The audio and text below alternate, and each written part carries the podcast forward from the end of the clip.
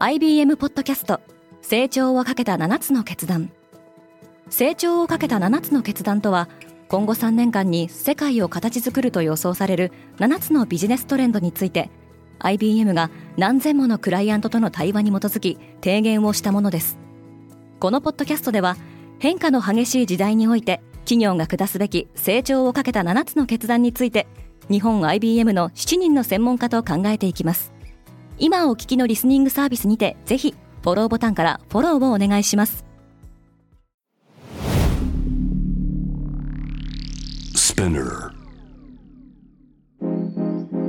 おはようございます。平野真由です。8月31日木曜日。世界で今起きていること。オリンピック開催まで1年を切ったフランス・パリの交通網に変化が起きています。このポッドキャストデイリーブリーフでは世界で今まさに報じられた最新のニュースをいち早く声でお届けします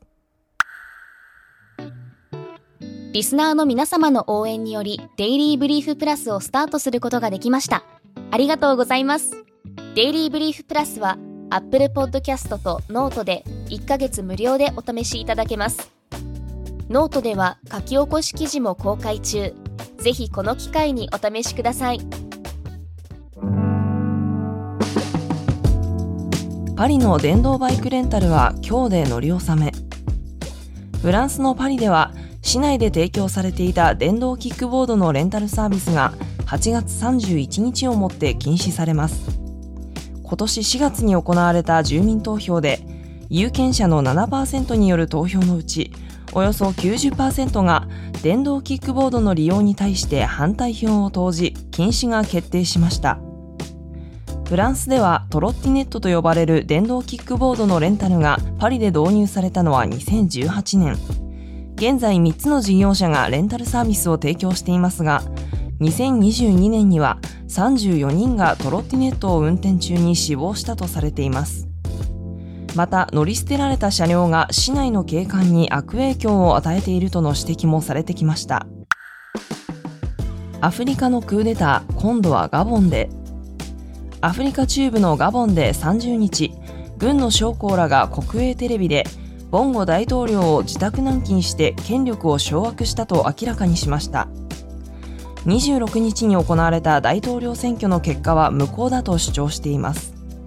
このテレビ放送の数時間前には選挙管理委員会が大統領選で現職のボンゴ大統領が3度目の当選を果たしたと発表。ただガボンでは過去50年以上にわたりボンゴ大統領とその父親が権力を握っており選挙では毎回不正が指摘されていました。アメリカの旧フランス領諸国では8月にニジェールで起きたクーデターを含めて過去3年に7回のクーデターが起きています。ガボンはアフリカの主要産油国の一つで欧州連合 EU のボレル外交安全保障上級代表はクーデターであればアフリカの政情不安が増すと懸念を表明しています。司法省とセックがイーロン・マスクに疑いの目を向けている。ウォール・ストリート・ジャーナルの報道によるとアメリカ・テキサス州での自宅建設プロジェクトをめぐって司法省とセック証券取引委員会がテスラ CEO のイーロン・マスクを調査しているそうです。テスラ社内でプロジェクト42と呼ばれる計画ではテスラの本社近くにガラス張りの豪邸の建設計画を進めていましたがこの計画に会社資金が流用されていた疑いが持たれているそうです。iPhone に続け Google は10月4日に自社製スマートフォン Pixel の新しいモデルを発表するようです。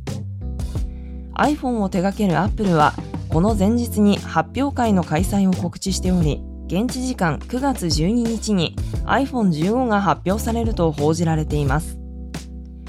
Pixel 8の発表については同社が現地時間29日にサンフランシスコで開催した開発者向けイベントで明らかにされました。このイベントでは多数の AI 関連の発表が行われており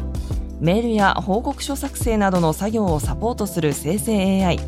ュエット AI などが一般公開されています。アメリカが連邦レベルでの大麻合法化に近づいた。アメリカ麻薬取締局の報道官は30日厚生省が大麻の規制緩和を勧告したと明らかにしました。大麻はこれまでヘロインや LSD など乱用リスクの高い薬物と同じ分類でしたが厚生省はより有害性の低いものとして再分類するよう求めています。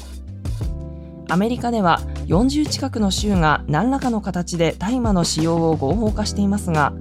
連邦レベルでは依然として違法です。この報道を受け大麻関連企業の株価が上昇しました。デイリーブリーフは皆様のご意見をもとにより良いコンテンツにアップグレード中です。引き続きパートナー、リスナーの皆様のご感想をコメントなどでお待ちしております。平野真由でした。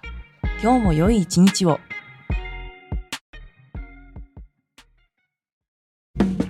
リスナーの皆様より多くのリクエストをいただいている話題のニュースを深掘りしたエピソードを週末の有料版で配信中です。今なら1ヶ月無料トライアルを実施中。詳細は概要欄に記載しています。この機会にぜひ聞いてみてくださいね。感想ご意見もお待ちしています。